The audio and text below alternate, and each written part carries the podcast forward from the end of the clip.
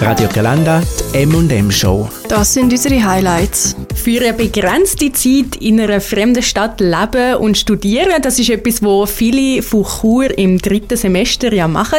Aber umgekehrt gibt es ja auch äh, Studierende, die aus dem Ausland da auf Chur kommen. Und zwei, die sich in diesem Bereich bestens auskennen, auch in der Betreuung von diesen Studierenden, haben wir heute hier mit uns im Studio. Herzlich willkommen.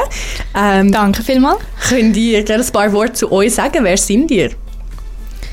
Ja, ich fange zuerst mal an. Ähm, ich bin Dorit. Ich studiere im sechsten Semester MMP, also genauso wie ihr beide. Und bin seit einem, ja, beziehungsweise eineinhalb Jahren Teil von ESN, aber seit einem Jahr so richtig. Ja, und ich bin Leonie. Ähm, ich studiere Tourismus im zweiten Semester und bin jetzt äh, seit einem, also fast einem Jahr ein Active Member und übernehme jetzt äh, bei ESN auf Finanzen. Ihr habt ESN gesagt, ESN Chur, was ist denn das? Ähm, ESN ist ähm, das Erasmus Studentennetzwerk ähm, und ESN Chur halt einfach spezifisch auf Chur dann.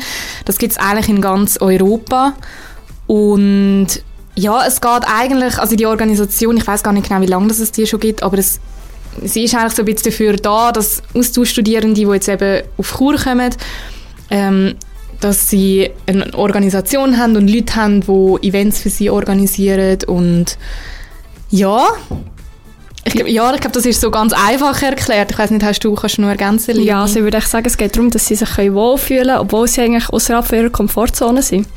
Und dass sie halt Leute haben, die ihnen dabei helfen, sich eben so ein bisschen wohlzufühlen und einzuleben. Ihr habt jetzt gesagt, so ein bisschen helfen beim Wohlfühlen, Unterstützung, Events vielleicht. Wie genau sieht denn die, ich sage jetzt mal, Betreuung aus? Was, was gehört da alles dazu? Oder haben Sie ein konkretes Beispiel? Ja, also ähm, es ist eigentlich in mehrere Teile aufgeteilt. Einerseits können Sie äh, Buddy beantragen und die Person ist so eine kleine Ansprechperson für Sie und sollte so ein bisschen helfen, sich generell einzuleben und so ein bisschen äh, Must-Know weitergeben und so. Ähm, aber eben mit ja Events organisieren, wo es darum geht, dass man eben mal aktiv etwas macht und sicher halt neben dem Lernen und dem Studenten sein noch ein Leben nebendran hat und etwas aktiv kann machen Wie viele so Auslandsstudierende kommen denn amix auf Chur? Ich stelle mir jetzt vor, Chur ist jetzt nicht die Weltstadt. Mit welchen Zahlen rechnet ihr da amix etwa? Ja, es sind extrem wenig. Also wir haben ehrlich gesagt beim International Office müssen nachfragen, weil wir ja, machen das auch so ein bisschen in Zusammenarbeit vom, mit dem International Office. Wir werden da auch, haben so ein bisschen Geld über von der, von der Fachhochschule. Und es sind jetzt das Jahr, haben sie gesagt, ähm, äh, nein, beziehungsweise das Jahr wissen wir so, das Jahr sind es glaube ich etwa sieben oder acht oder so, also es sind mega wenig. Ähm, Sie sagen, dass es im Durchschnitt etwa 20 Studierende pro Jahr sind. Ähm, ja, eben, also pro Semester irgendwie so 10. Ich glaube, jetzt für, nächstes, für das nächste Semester haben sich anscheinend 12 schon angemeldet, was verhältnismäßig viel ist, aber es ist wirklich klein. Wir haben letzte Mal so einen Austausch mit anderen ISN-Organisationen aus anderen Städten in der Schweiz gehabt und die haben halt dann Zahlen von 300, 400, also wirklich viel, viel mehr. Chur ist wirklich klein in dieser Hinsicht. Ja. Aber ein paar haben wir im Vergleich immer wieder, die da ankommen. Ähm, Gibt es da Tendenzen, aus welchen Ländern die vor allem kommen? Oder sind die so ein bisschen von überall? Also wir haben einfach bestimmte Partnerschulen.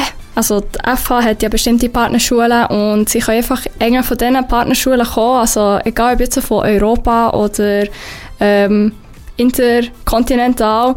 Ähm, es gibt viele Möglichkeiten. Also jetzt, ich würde mal sagen, die meisten die kommen äh, immer so ein bisschen aus den gleichen Ländern, hauptsächlich äh, Holland, ähm, Deutschland Finnland. kommen viel, Finnland, Austra äh, Australien, äh, Österreich. ähm, ja, also ja, Spanien, es gibt wirklich verschiedene, verschiedene Länder. Wer züchtet Leute eigentlich überhaupt auf Chur?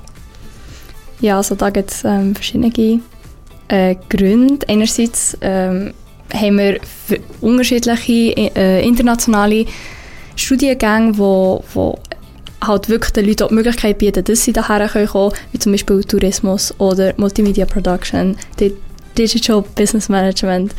Und ähm, ja, aber andererseits natürlich ist so Chur selber, Destination Chur, wo halt sehr attraktiv ist, weil es halt etwas ist, was du nicht überall hast, äh, mit, mit den Bergen, mit den Aktivitäten, die du draussen kannst machen ähm, es ist für, für Sommer, für Winter hast du viel zu unternehmen und es ist einfach etwas, wo je nachdem aus welchem Land Austauschstudenten kommen, einfach etwas, was sie noch gar nie gesehen haben. Also. Wenn ich jetzt ein Austauschstudent wäre und euch jetzt würde fragen, was muss ich unbedingt in Chur machen? Was würdet ihr jetzt so spontan sagen? Hm. Also ich habe das Gefühl, ich glaube, so das ganze Outdoor-Ding ist da halt so ein Mega-Ding. Also ich glaube, wenn die Leute irgendwo in eine Stadt gehen, dann haben sie, glaube ganz andere Intentionen, als wenn sie da ankommen. Ich glaube, wenn du da ankommst, bist halt, eben, ist halt keine Großstadt. Ähm, gut, ist in der Schweiz eh schwierig, aber äh, ähm, ja, ich glaube einfach, wenn, wenn, wenn so ein sportlich begeistert bist und so, ich finde, dann ähm, ist das das, was man da zu Chur machen sollte. Ähm, ja. Ja, aber auch sonst ist es einfach halt, weil es eine kleinere Stadt ist als... Äh, also, ist viel persönlicher irgendwie. Ja, voll. Ja. Also ist persönlich, du Leonie hast vorher gesagt, dass es eben auch internationale Studiengänge gibt oder Studiengänge, die sich eignet für internationale Studentinnen. Was kann die FHGR als relativ kleine Fachhochschule äh, Auslandsstudierenden dann bieten im Vergleich zu anderen Unis oder Fachhochschulen in anderen Ländern? Ähm, ja, eben so ein bisschen das, was wir schon angesprochen haben, es gibt einfach Studiengänge da, wo es halt an anderen Orten nicht gibt. Eben zum Beispiel MMP, das, wo ähm, ich jetzt studiere, das ist halt wie, ja, gibt es halt gibt's nicht an so vielen Orten, es ist ein ein neuerer Studiengang, ähm, einfach so ein bisschen die Nische, Nische-Studiengänge. Ähm, es ist sehr persönlich da, finde ich. Es ist, es ist nicht so groß. Man, man kennt sich irgendwie schnell. Das ist, glaube ich, schon recht cool an der FH.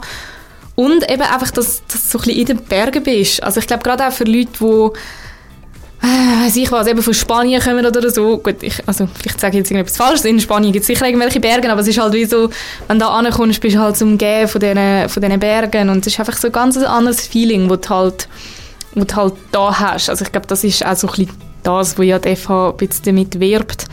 Und ja, es, so unterscheidet sich glaube einfach so ein bisschen von den anderen grossen Unis und Fachhochschulen in der Schweiz. Und wie wird denn das entschieden, wer jetzt da hin darf kommen? Und, also, oder wie sieht das Auswahlverfahren aus? Ähm, ja, also das tun eigentlich ähm, die Schulen, die Universitäten im Ausland, die haben ihr internes Verfahren, wo sie dann entscheiden, gemäß Selektion, wer das äh, von ihnen halt darf in die Schweiz gehen oder zu uns kann kommen. Ähm, und wir haben halt auch gewisse Ansprüche, oder jetzt bei uns ist es einfach so, man muss ein äh, B2 Englisch-Niveau haben, damit man halt im Unterricht auch wirklich kann mitkommen kann. Ähm, wenn es Englischunterricht ist und sonst äh, Deutschunterricht das gleiche, B2. Und ähm, ja, man muss einfach noch als ähm, Voraussetzung, was wir auch müssen, wenn wir ins Ausland wollen, ist einfach ein Jahr vorher äh, an unserer Heimfachhochschule oder Heimuniversität schon studiert haben. Ja, das ähm, wären Leonie und Dorit von ESN Chur. Danke euch vielmals, sind ihr da gewesen. Ja, sehr gerne. Vielleicht noch so ganz kurz. Wir haben jetzt sehr viel also über die Austauschstudierenden geredet und so, die da ankommen.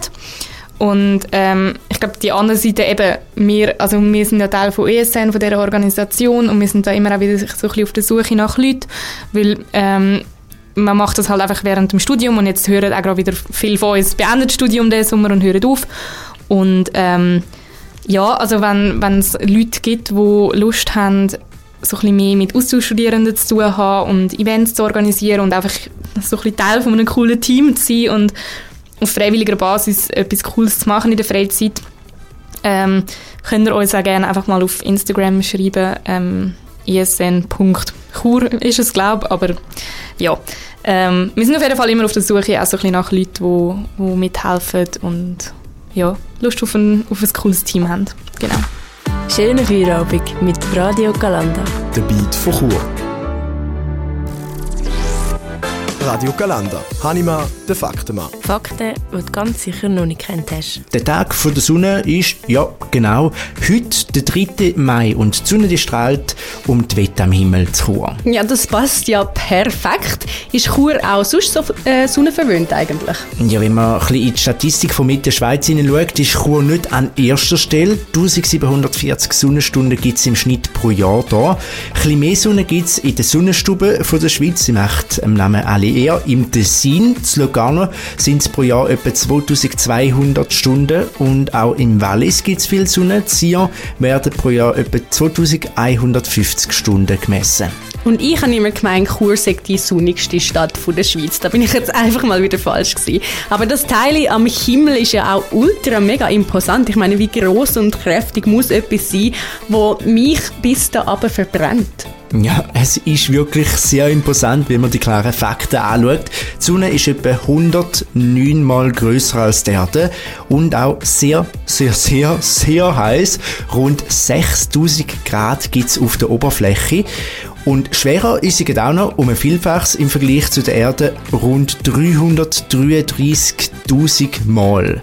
Das muss man sich zuerst mal vorstellen. Aber die Sonne ist nicht nur imposant, sondern hilft uns eben auch in Sachen Nachhaltigkeit. Solarenergie ist da so ein Stichwort. Ja, und da ist die Schweiz leider nicht mega gut unterwegs. Deutschland ist der Spitzenreiter in Sachen Solaranlagen und Solarenergie. Dort ist die Leistung von allen Solaranlagen zusammen rund 16 Mal höher als in der Schweiz. Radio Galanda, Fokus. Das ist Radio Galanda am 3. Mai, Mittwochabend und Montag, da ist ja obviously, wenn heute der 3. Mai ist, der 1. Mai gewesen. Du kannst so gut rechnen. Zum Glück studiere ich Multimedia Production. äh, Melina, bist du irgendwie auf die Straße gegangen? Nein, ich bin tatsächlich nicht demonstrieren, ah. aber ich bin durchaus in Zürich am 1. Mai-Fest gewesen, vorbeischauen. Aber zuerst mal bin ich irritiert gewesen, wieso wir dann trotzdem Schule haben, bis ich dann checkt habe, dass das in der Schweiz ja gar kein nationaler Viertag ist. Nur in den Kantonen Zürich, Basel-Land und Stadt, Jura, Neuenburg, Schaffhausen, Thurgau und Tessin wird der Tag der Arbeit gefeiert. Anders als zum Beispiel in Deutschland, wo der 1. Mai im ganzen Land ein gesetzlicher Viertag ist. Es ist ja schon ein bisschen ironisch, wenn man sich jetzt mal nur auf das Wort konzentriert. Tag der Arbeit und an dem Tag schaffst du dann auch. Ähm, ja, oft ist es ja bei einem Viertag auch so, dass man einfach mal froh ist, dass man den hat. Man überlegt sich gar nicht so ganz genau, was mit dem Aufsicht hat, oder ist man ist sich dem gar nicht so ganz bewusst. Genau, ja. Also ich bin auch zuerst immer am Tag der Arbeit, das ist ein weirder Viertag. Wieso hat man dann dort frei am Tag äh, der Arbeit? Das ist irgendwie komisch. Ähm, gerade der 1. Mai wird ja auch oft so ein bisschen mit den eskalierenden Demos assoziiert. Beim Tag der Arbeit handelt es sich aber auch ausnahmsweise eben mal nicht um einen religiös bedingten Viertag, sondern eben um einen politischen. Und zwar liegt der Ursprung im Jahr 1886, wo es einen Generalstreik in Nordamerika zu der Durchsetzung vom 8-Stunden-Tag gegeben hat. In Australien hat es aber schon am 1. Mai 1856 Massendemonstrationen zu dem Thema gegeben. Also schon die Demos, die ursprünglichen, haben das Ziel gehabt, bessere Arbeitsbedingungen zu erlangen. Und jetzt schauen wir mal von der Geschichte von ganz früher aus, der, ähm, aus dem 19. Jahrhundert mal zu heute. Wer äh, demonstriert oder gegen was oder für was demonstriert man denn heutzutage am 1. Mai? Ja, grundsätzlich steht der 1. Mai als Tag der Arbeit immer noch im Zeichen der Arbeiterinnenbewegung. Also der Protest richtet sich in erster Linie gegen Kapitalismus, gegen Rassismus, soziale Ausgrenzung und Gentrifizierung und für bessere Arbeitsbedingungen. Das Jahr haben sich Demos in einigen Städten zum Beispiel auch auf bessere Arbeitsbedingungen für Frauen fokussiert. Die M&M-Show mit der Melissa Stüssi, Mark Hannemann und der Melina Eschbach gibt es immer am Mittwochabend vom 5 bis am 7 live auf radiogalanda.ch. Die Highlights aus der Show gibt es zum Nachlesen als Podcast auf Spotify und Apple Podcasts. Wir freuen uns, wenn ihr auch nächstes Mal wieder einschaltet. Der Beat von Chur. Radio Galanda.